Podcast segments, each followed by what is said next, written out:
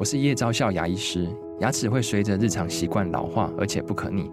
当珐琅质受损，牙齿结构会出现破裂，还有细微的小孔，导致我们牙齿变得又脆弱又敏感。这边我真心推荐贝欧尼修复牙膏，内含 BioHAP 成分，搭配正确的刷牙习惯，经科学实证，可在两周有效让牙齿再矿化，修复受损珐琅质的细微小孔。相关资讯及购买通路，请参考资讯栏连结。有一些人会自称，在台湾很多，他自称是麻醉师。那麻醉师这个其实是一个话术，很吊诡的一个名称，因为在台湾其实是没有这样子的一个名称。名字好像哦，麻醉科医师跟麻醉师一字之差。对，所以通常是麻醉专科医师，或者是麻醉护理师，或者麻醉专科护理师，但是没有这个麻醉师这个东西。所以他如果跟你讲说他是麻醉师。那你可能就要开始有点怀疑哈，所以这个可能是一个密医的行为。嗯，是。您现在收听的是由元气网直播的元气医生。本系列节目理事长讲堂将有联合报医药记者与国内各大医学会理事长对谈，带给您最新、最及时、最精辟的医界内幕，以及重量级的专家见解。各位元气医生的听众朋友们，大家好，我是联合报医药记者周佩仪，我是联合报医药记者韦丽文。不知道大家还记不记得几年前爆红的一部电视剧《麻醉风暴》，当时的收视率非常高哦，也开始让台湾民众注意到手术室里常被忽略的重要角色——麻醉医师。即使过去他们常被人们遗忘，但我们还是用沉睡后的守护神来称呼他们，这是因为麻醉科医师掌握了我们的心跳。呼吸以及血压，换句话说，就是我们的性命哦。今天元气医生很高兴能够邀请到台北荣民总医院麻醉科主任，人称麻醉医师工程师的丁乾坤丁医师，来和我们聊聊有关于麻醉的大小事。好，谢谢两位的介绍，各位元气医生的听众朋友们，大家好。那我是台北荣民总医院麻醉科的丁乾坤医师，今天很高兴有机会在这边跟大家空中相遇。因为平常麻醉科起来实在是非常非常的神秘，我们今天可以清醒着听到跟看到本尊，实在是非常的难得。那我们知道呢，麻醉它不单单只是要动手术的病人，他会碰到这个麻醉的情境哦。其实一般人在健检或者是医美的时候，他所做的无痛胃镜、大肠镜，甚至是像孕妇的这些无痛分娩。的过程都会需要麻醉的协助。那我也想请教一下丁医师，我刚刚提到这么多种种类的手术，有哪一种的手术，它在这个麻醉的过程的风险是高的吗？好的，那我们可以知道哈，手术风险跟麻醉风险事实上是可以分两方面来讲的哈。那我们先谈这个手术风险。那手术风险可以分成三个等级，就是低、中、高三个等级。那低风险的手术，像是我们在啊、做四肢的这个手术，或者是说说皮肤上面的这样的手术的话，那它就是一个低风险的手术。那关于中风险的手术呢，我们可以看到，常常我们在呃对这个内脏做一些手术，像是肝脏的手术啊，或者是啊肠胃道的一些手术，这样的手术是一个中度风险的手术。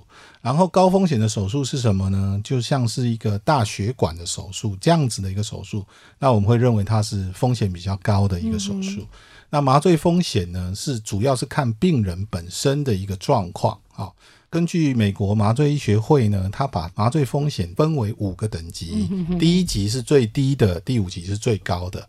比如说，你是一个呃平常没有什么系统性疾病的一个健康的人，今天因为车祸受伤了去开刀麻醉，那这样子的一个状况的病人，我们认为他是一个低级风险的一个病人。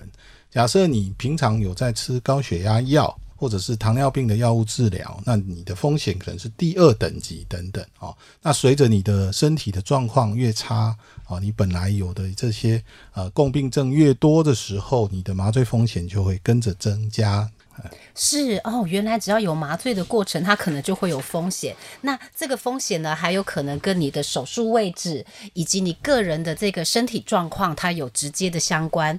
那呃，如果因为我们大家知道，这大大小小的手术都是有可能会在这个生命的过程里面去遭遇到的，我们要如何的去降低这个麻醉的风险呢？其实这几年呢，我有听到一些很夯的议题，就是精准医疗，而麻醉医学好像也正不断朝向精准化迈进。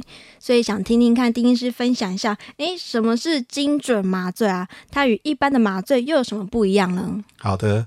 那精准麻醉是一个，我们可以说它是一个量身定做、个人化的一个麻醉。也就是说，关于麻醉深度啊、肌肉松弛剂的给予、肌肉的放松，还有术后术中的这个止痛效果，都要做到刚刚好啊，不能太多，也不能太少。那我们知道，麻醉的目的啊，是要让病人啊做到这个不动、不知、不痛。嗯，动不知不痛。哎，是 丁医师可以来帮我们解释一下这个。我们先讲这个不动这个的地方啊，这个方面哈。那不动就是其实是呃手术开刀最重要的一部分，因为你可以想象，如果你在开刀的时候动来动去，那外科医师是完全没有办法去手术的。是。那时代在进步，我们今天已经进步到一个微创的手术，真进步到一个达文西机器人的手术，非常非常精准。那你如果病人稍微动一下，那整个都跑掉了，嗯哦，所以这个就是完全没有办法的哈。所以在不动的时候，我们要怎么样达到这个目的呢？哦，我们可能要给予这个肌肉松弛剂。那肌肉松弛剂给了之后，到底要给多少？哦，那这个时候就需要借助一些监视仪器，像是所谓的这个呃电刺激的这个仪器来观察我们肌肉的反应，来了解我们肌肉松弛程度的一个状况。哦。那剂量如果没有监测的很好，剂量给的太多的话，病人可能在开完刀之后，可能需要比较长的时间哦，才能够恢复他的自主性呼吸，然后就会延迟我们拔管的时间，是造成这个整个手术啊恢复的时间去拉长。嗯嗯，那也可能你拔管之后，你的呼吸功能还恢复的不够好。那就会产生一个很危险的一个状况哦，你的呼吸功能不好，你可能会缺氧哈。嗯嗯。那这样子，因为人是最重要，说人家说这个人争一口气，佛争一炷香。对对。啊，那你几分钟的缺氧，你大脑就可能造成一个不无法恢复的一个伤害的一个状态哈。那严重的时候可能变成植物人或者死亡啊。所以这方面是在一个不动上面，我们要达到一个精准的一个目标。让它不动，但是又要醒得过来，对，醒得好。叫你不动就不动，叫你要动的时候就赶快动起来。然后我们接下来要谈这个是不知，嗯，啊，不知就是病人要睡着没有回忆哦，所以这个部分比较偏向镇静的部分。那镇静的部分到底他是睡得多深呢？哦，因为我们打了肌肉松弛剂，嘴巴会放一根插管，我们说插管插了一个气管内管，所以这个时候病人不能动。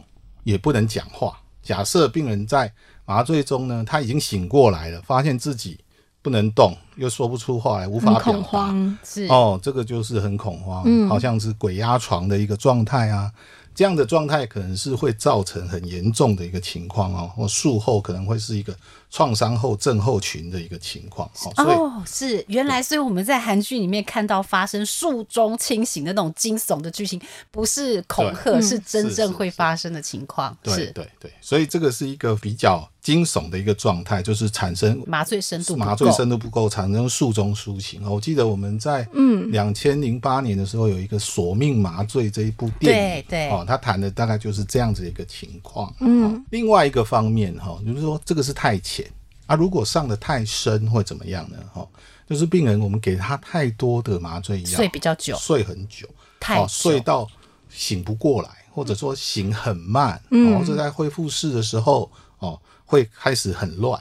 我们说这个中叫术后譫妄，是啊，术后譫妄这个问题是一个困扰大家哈。很久的一个问题，这这一题我等一下一定要追问。术后瞻望，这是会产生很多很多的故事。啊、对对，就是病人会搞不清楚人是实地物，或者说他不跟你配合。嗯，哦、那这个这个问题就比较麻烦。那这些问题都可以透过我们怎么样呢？我们用这个脑电波的监测仪，可以看到他在手术中，虽然他不能讲话，虽然他无法表达，可是我们透过他脑电波的频率的一个表现。我们就可以知道说，哦，他到底有没有睡着？是，他有没有醒过来？哦，那有没有睡得太深？哦，透过这样子的一个精准的给药，这样子。嗯，那接下来还有一个东西叫不痛啊。哦，不痛就是说可以用疼痛的监控仪器来监测哦。那传统上我们用那个什么血压、心跳哦，比如说病人可能痛的时候，血压、心跳就会飙高，会飙高嗯、哦。但是这样子不是很准确，因为有一些病人他本身就有高血压，嗯，所以这个会受到一些干扰啊。所以我们用一些更精准的一些监测仪器呢。可以知道说哦，我们止痛效果到底够不够？因为我们知道呢，疼痛是一个很主观的一个状态。如果他在睡着的时候，他就没有办法在麻醉中，他是没有办法表达他疼痛的哦。所以这个我们要如何精准的给予这些止痛药物也是很重要。为什么呢？因为给的太多，有一些病人，特别是我们给的这些止痛药，不是一般的日常的这些止痛药。它是那种鸦片类的止痛药，嗯、那这些鸦片类止痛药呢，常常会造成病人术后恶心、呕吐、哦头晕、头痛，还会痒哦，这种种的这些副作用。嗯、如果我们给的太多哦，这个就造成很多的副作用，甚至它还会抑制呼吸。那给的太少，当然就是很痛啊哦，那很痛的话，造成发炎啊，一些内分泌的这些影响哦，这也是不适当的。所以精准麻醉在不痛的部分也是很重要的一个部分。是，那我们过去觉得说人麻醉好像不知不觉就进入了一个黑盒子哦。可是其实呢，呃，刚才丁医师有分享说，在麻醉过程如何透过这个精准麻醉过程，其实在适当的监控之下，我们还是了解病人的情况。嗯，那听起来精准麻醉的重点是在于是医师的专业啊，监测仪器以及麻醉药物。那想请问丁医师，这三者在手术中是扮演什么样的角色呢？我想，这个一个好的麻醉，一个精准的麻醉，需要三者并重哦。你要有一个很专业的医师哦，你要有一个很好的监测仪器，然后搭配一个很好的麻醉药物的使用哦。所以三者是缺一不可的。那我们先从医师专业开始啊，哈。那医师会在台湾已经推行这个专科医师这个制度已经很多年，是是。那麻醉专科是在一开始的这个，就我们说的卫生署的前面的十八个专科里面的其中之一啦，哈。那所以我们这个麻醉专科医师呢，他是专精在做这个麻醉方面的，哈。所以如果你要谈到在怎么样做一个精准麻醉，你一定要是确定你的。麻醉医师是一个麻醉的专科医师，而不是由其他的科的医师来充任的。我们可以怎么确认呢？因为感觉好像就是会有一个人来，然后跟我们讲一些须知，然后。就哦哦，好好好，那就就结束了。而且通常，因为我们就医的时候，或者是住院的时候，我一个主治医师嘛，我可能只认得我的外科医生是谁。可是刚才丁医师提醒一件非常重要的事情，就是说麻醉科医师在这个整个手术的过程里面，他其实扮演这么重要的角色。而我们怎么知道说我们的麻醉医生是谁？您说要一个好的麻醉医生，我连我的麻醉医生都不知道是谁啊？这个方面可能你可以去勇敢的去提问哦，你可以去问这个将要帮你做麻醉的人是不是麻醉专科。嗯，嗯是哦，是不是？诶、欸，所以有一些人会自称，在台湾很多，他自称是麻醉师。那麻醉师这个其实是一个话术，很吊诡的一个名称，因为在台湾其实是没有这样子一个名称、欸。名字好像哦，麻醉科医师跟麻醉师一字之差。对，所以通常是麻醉专科医师，或者是麻醉护理师，或者麻醉专科护理师，但是没有这个麻醉师这个东西。所以他如果跟你讲说他是麻醉师，那你可能就要开始有点怀疑哈。所以这个可能是一个密医的行为，是哦，对，这个要提高警觉。是好，那呃，我们知道就讲说，其实现在在手术之前，其实也会有一个这个术前访视，或者是一个在这个麻醉过程的一个讨论，对吗？啊，麻醉术前访视是一个很重要的一个过程哈。那它能够帮助。呃，医病双方的了解，那就麻醉医师来看，他需要去了解病人本身他的身体状况哦，还有他平常用药啊，还有其他的检查的一个情况，然后病人也可以透过这个呃麻醉访术前访视呢，从医生那边得到很多的资讯。那知道说啊，他可能要做什么样的麻醉啊，会面临什么样的问题？当然，还有一个重要的事情，就是要签署这些麻醉的同意书哦。所以，那现在正在推行的叫做医病共决嘛，哦，所以在这个麻醉访视的过程，也可以透过这个医病共决的这个方法，让病人跟病人的家属共同了解。更多的有关于麻醉的知识，跟他可能要面对的麻醉的这些状况，来做出一个对他最有利的选择。哦，所以这个是很重要的一个步骤。所以在这个进行麻醉之前呢，其实我们有两个重要的事情：一个我们要确认是专业的团队来帮我们做进行，嗯、以及就是说我们要在术前的时候做一些相关的讨论跟认知，这样子。对。那我是想请问，在监测仪器方面，刚刚医师有提到说是电刺激、跟脑电波，还有疼痛监控仪这三个是在术中不可或缺的。是的。那我们刚才前面其实提过嘛，哈，我们是叫做要不动不知不痛啊，所以我们的仪器呢，除了我们传统的所谓的生命监测仪器，嗯，生命监测仪器也是很重要，因为传统的监测仪器包括血压呀、心跳啊，哈，还有什么呢？体温啊，哦，呼吸状态啊。哦，血氧浓度啊，这些监测，这是传统的这个生命真相的一个监测仪器。那这些监测仪器可以保证你还活着，哦，你的生命现象还存在。这个非常重要，但是我们刚才提的这些仪器呢，哦，包括什么脑电波啊，这些呃呃疼痛监测仪啊，这是要改善我们品质的仪器，哦，就是我们的麻醉品质要达到精准的这个目标的话，我们就需要这些仪器啊，比如说脑电波是用来。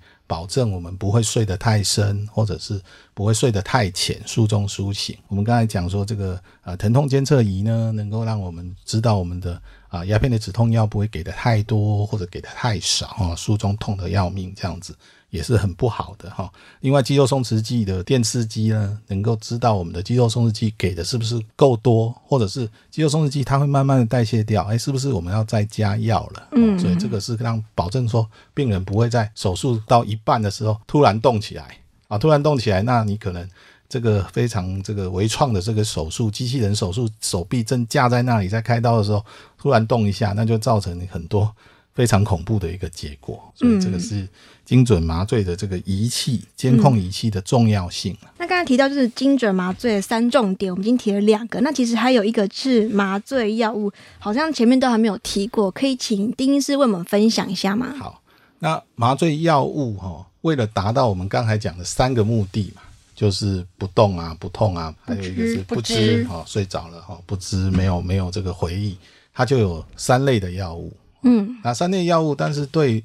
呃，麻醉医师来讲，其实新的药物真的不多哦，大部分药物都是在二十世纪就已经发明出来了。哦，是。哦，那我们比如说我们的鸦片类止痛药啊，哦，最常见的就是芬坦尼、芬坦尼哦，这个药它可能一九六几年就已经合成出来了哦，所以我们现在用的这个这个鸦片类止痛药，它可能都是芬坦尼的这个家族哦，慢慢去演变出来的。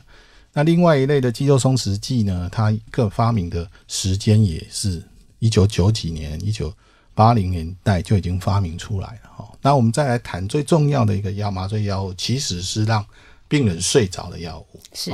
那我们有一个药叫 Propofol 啊，丙泊酚。是啊，这几年来蛮名声蛮大的。那丙泊酚这个药就俗称牛奶针呐，哦，这是白色的哈。那如果大家熟悉这个西方流行乐坛的这个 Michael Jackson，, Michael Jackson 哦，他、嗯、大家都知道他是因为使用这个药物不当，对、嗯、过度，嗯，哦，那可能没有一个专业的人在帮他，他就忘记呼吸了，没有呼吸哈、嗯，就造成他的后来的死亡哦。所以这个 Propofol 是绝对是一个哈很重要，但是也很危险的一个麻醉药物，是绝对是需要这些非常专业的麻醉专科医师们。来使用哦，才会保证它的安全。嗯，那最近可能有一个新的药物，就是这个苯二氮平类的哦。苯二氮平是一个非常常见的药物啦，它是一个哦，比如说举我们的从呃短效、中效、长效都有在使用这些安眠药哦，啊，英文叫 BDD，benzodiazepine，BDD，BDD 哈这一类的药物。那这类药物用的很广泛，但是在麻醉中最常使用的其实是针剂。哦，就我们都是用针剂，嗯，不可能让你去吃药，因为你睡着了。是，我们都用打针的药哈。那现在有一个超短效的这个新的 BDD 药物，哈，叫做 Remimazolin，哦，这样的新的药物出现。那它的好处是说它很短效哦，因为我们常常我们的手术已经进步到一个开刀开的比较短哦，那病人也想快速恢复就可以回家，比如说我们去做肠胃镜。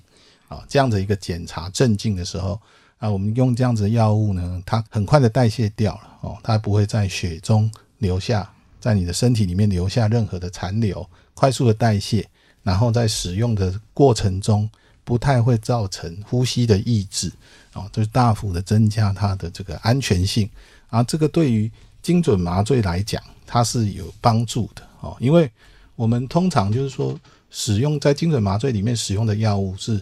短效的比较好，嗯，因为比较好操控，嗯，哦，因为我们常常讲就是说覆水难收，打进去的药物没有办法抽回来，回来对，对不对？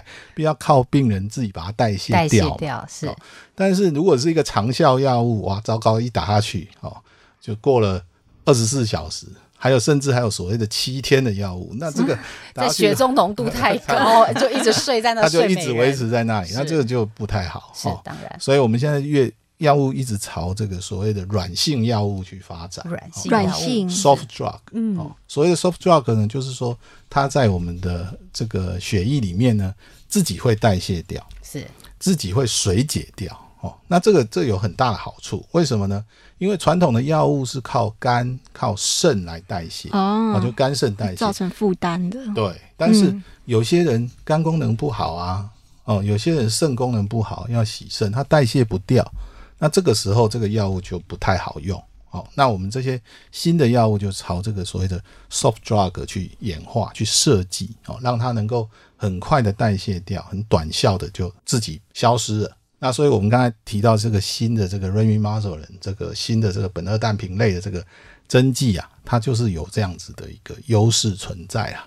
是，哎、欸，原来就是讲说现在还有新型的这个镇静的麻醉用药。嗯、那刚才第一是也提到说它是超短效的，这个超短效的目的就是希望它不要在身体里面停留太久。对。然后这个在医生严密的监控之下，我们就可以决定这个手术的长度跟这个病人清醒的时间。那刚才还有提到就讲说，呃，其实麻醉药物有抑制呼吸的这个功能，但我们知道深度麻醉之后，如果中枢神经遭到抑制，这个是非常非常危险。那您可以再说。更多一些有关于这新型的药物对于这个减少呼吸抑制的这个好处吗？因为呼吸抑制之后哈，那病人他就不会自发性呼吸。是，当然我们在刚才讲到全身麻醉会打肌肉松弛剂，所以全身麻醉的时候，我们因为打了肌肉松弛剂，我们就会从嘴巴插管，插一根管子到喉咙。因为我们这时候肌肉已经已经放松，它已经我们的这个它不会自己呼吸了。是哦，对，那那这个时候怎么办呢？就接上呼吸器。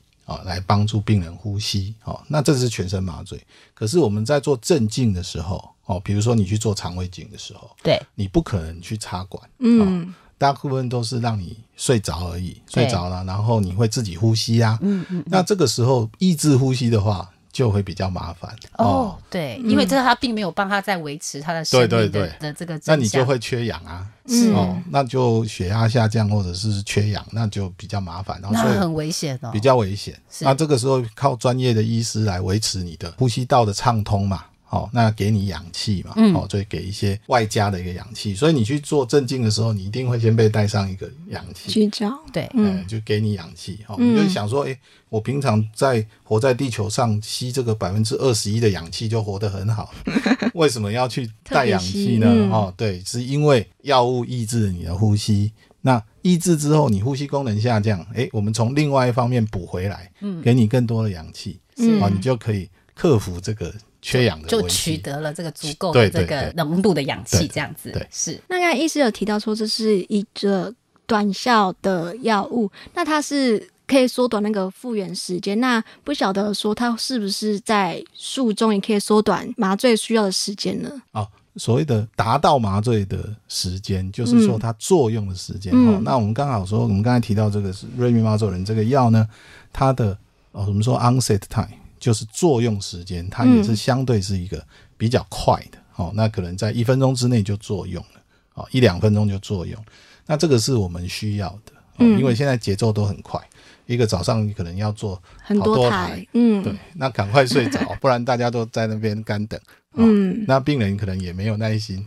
都想要 哎，这个这个赶快结束，要回去上班哈。嗯，就我，我比较老派，我看的日剧是一龙，是不是？就是那个麻醉科医生 就说一二三，然后睡着这样子。他那他第一是，你在你在手术室会用这一套吗？他这个他可能是一龙比较快了，我们是没有办法没有在三秒钟绊倒这样子。但是我们这个其实有一个东西，我们刚才说这个苯二氮平哈，它是可以把记忆消除掉，所以你可能是数到十才睡着，嗯、可是你醒过来你会记得你只数到三睡着，嗯，所以是。骗过了你，记忆没有形成，你的短期记忆没有形成，然后就快到连那个记忆都来不及形成。对对对，没有形成记忆。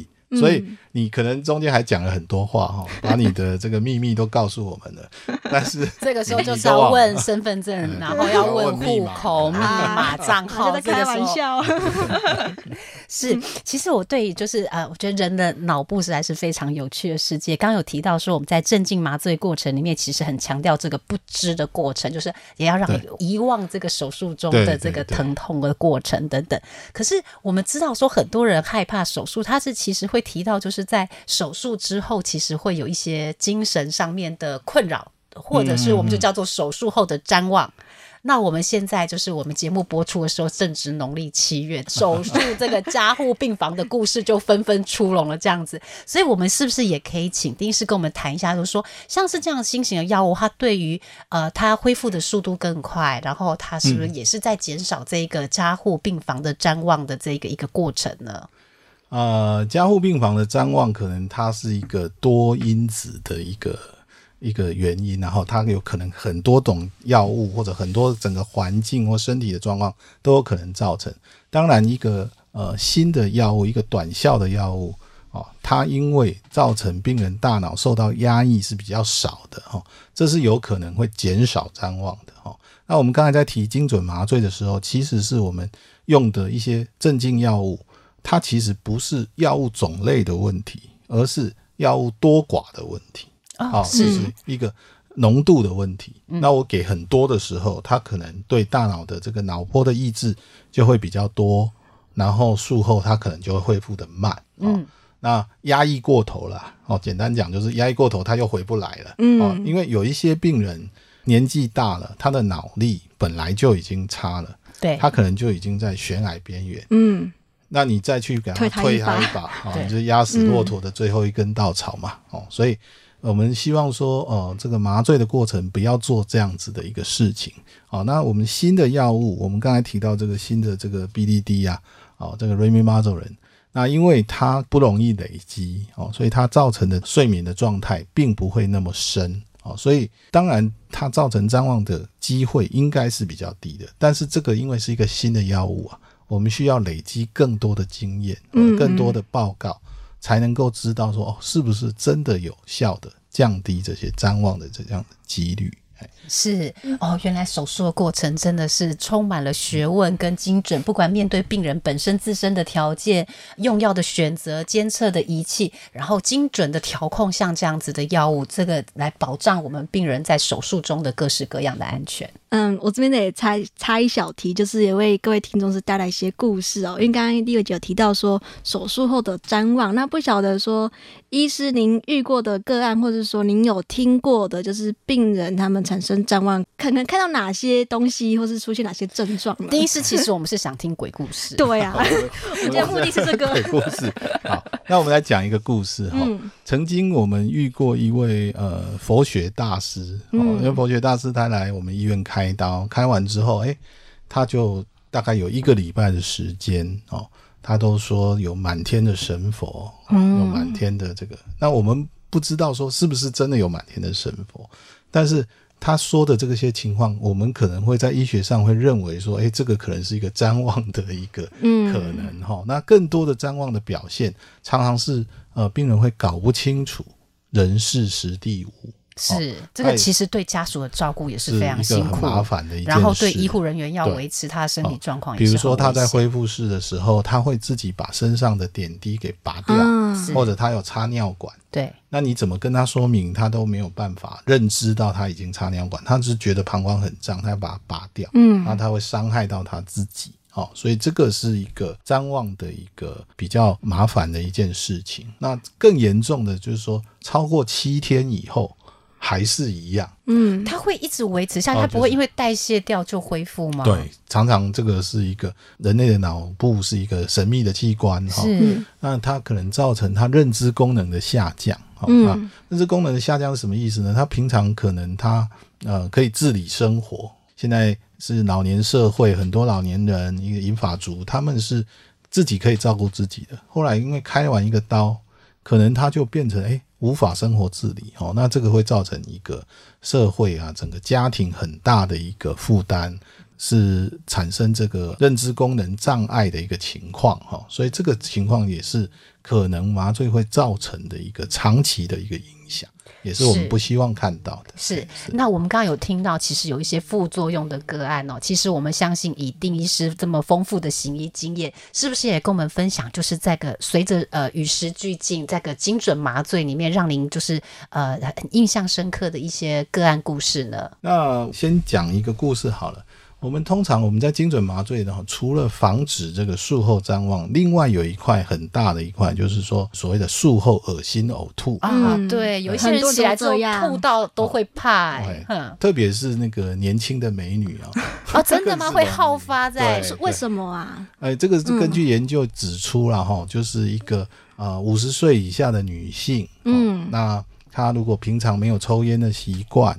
嗯，或者是他曾经他容易晕车啊，这些特别的这样子一些这这个族群，比较敏感一点的，他们对这个鸦片类止痛药、嗯、或者吸入性麻醉药，他们就特别的敏感。哦、所以年轻女性对年轻不抽烟。不抽烟，嗯，呃、会晕车的，会晕车的人是这个术后有好发族群这样子。所以我们遇到一些特别是这样子的粉领族啦哈，那现在很多因为去体检。体检之后就会发现，哦，身体上有一些毛病。对，好，那找到一些特别的疾病。那女性可能特别关心自己的身体。那我们会遇到很多年轻的女性来手术。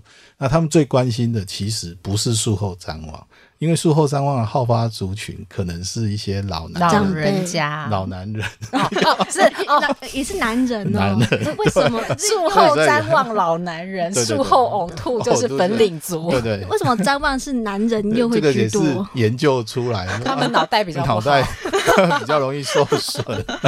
嗯啊，所以这年轻女性怕的是恶心呕吐哦，所以我们精准麻醉呢，呃，要对症下药哦，不能说呃都把它混为一谈这样子。啊。原来这个麻醉还得分到 分到这个性别，是原来有这个一层的原因、啊。是，所以因为刚刚丁医师您听到就说啊，年轻的女性她其实在术后呕吐的这个情况其实是比较容易出现的，所以那您就是您刚刚怎么去克服，就帮这个病患去打造量身打造这样精准医疗来改善他这个术后呕吐的情况。哦，所以我们的做法可能第一个就是说，我们刚才讲了有两个危险因子啊，一个是吸入性麻醉药，一个是。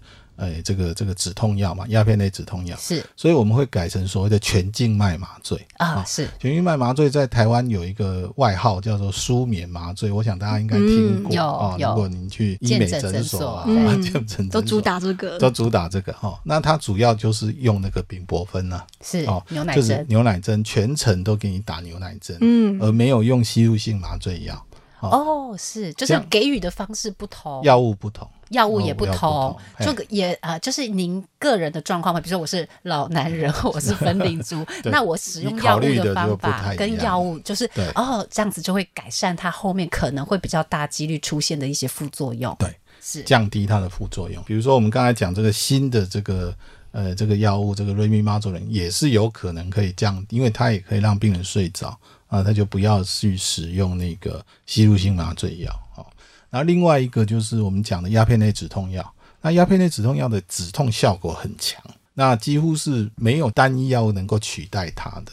可是你面对这样子的一个好发族群，嗯，这个女生好发恶心呕吐族群，她可能宁愿痛都不要恶心呕吐。我们以前常常遇到这样的病人哈，所以她开完刀之后，她一用这个就吐得一塌糊涂，她完全没有办法忍受。那疼痛她还可以忍受。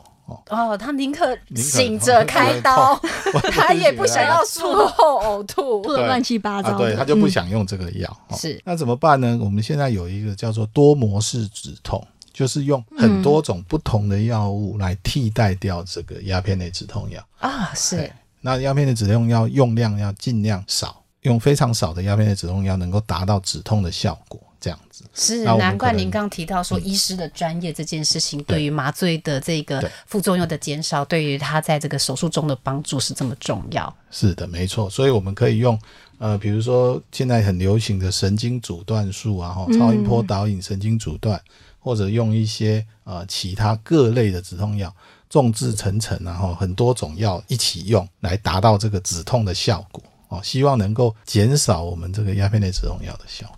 主任，我还有一个很特别的族群呢，就是我们知道现在都超高龄社会，病人年龄都可以活得很高这样子。那可是我们知道高年龄的这个病患，他其实他可能很多重慢性疾病了。那当他发生手术需求的时候，过去以前应该是没有人敢动他吧？不晓得说你有没有碰过像是这样高年龄的这个病患的话，我们怎么去克服这个麻醉上面的困难？哦那因为我们在台北龙总啊，嗯、台北龙总就是过去都是老伯伯多，所以我们有很多很多高龄的的病患哈，嗯、所以我们甚至我们常常处理这个一百岁以上的人瑞啊，哈，那我们的人瑞来开刀呢，过去的我们的经验就是说啊，我们传统的这个平衡麻醉法，麻醉完之后，我们可能在恢复室要躺个两三个小时，一两个小时之后才能够稍微醒过来，要醒过来还会张望。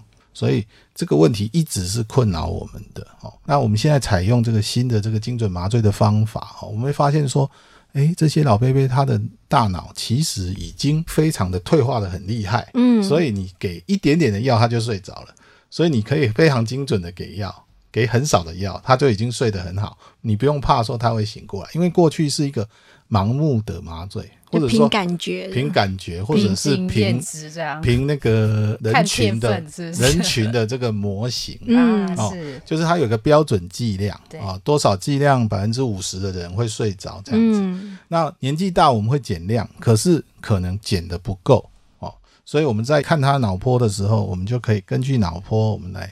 酌量的降低，因为我们也怕说给太少他会醒过来啊。嗯，我们也不想造成他这个术中苏醒，嗯、然后又又这个过程中随时调整那个剂量，对，一直在调整这样。嗯、哦，那我们有一个宝贝贝，这一百多岁啊，一百零五岁，他来开疝气。那过去我们预期说可能会很久才会醒，后后来我们这个经验很好，到了恢复室，他还没到恢复室，他就已经全醒了。嗯，哦，他还会跟我讲说，哎，我想要坐起来一点，不想要躺着，躺着不太舒服，哈，腰有点酸。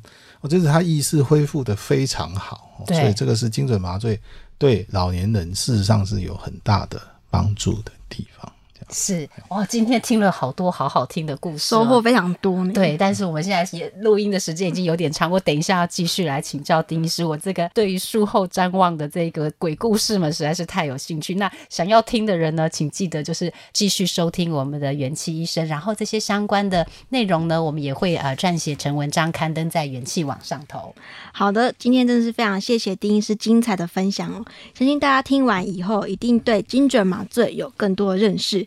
虽然无论手术啊、健检的大小，麻醉都带有一定的风险，但透过与麻醉科医师配合，一同制定最适合自己的麻醉方式，大家就不需要过于担心，哎，醒不醒得来，或是醒来后的不舒服感。那这集就先这样子，谢谢丁医师，也谢谢大家收听，我们下期再见，拜拜，拜拜。好，谢谢大家，拜拜。感谢各位收听，如果喜欢这集内容，您可以在元气网医生频道。重听本集节目，并阅读精彩报道，也记得订阅我们，留下好评，或是留言告诉我们您的想法。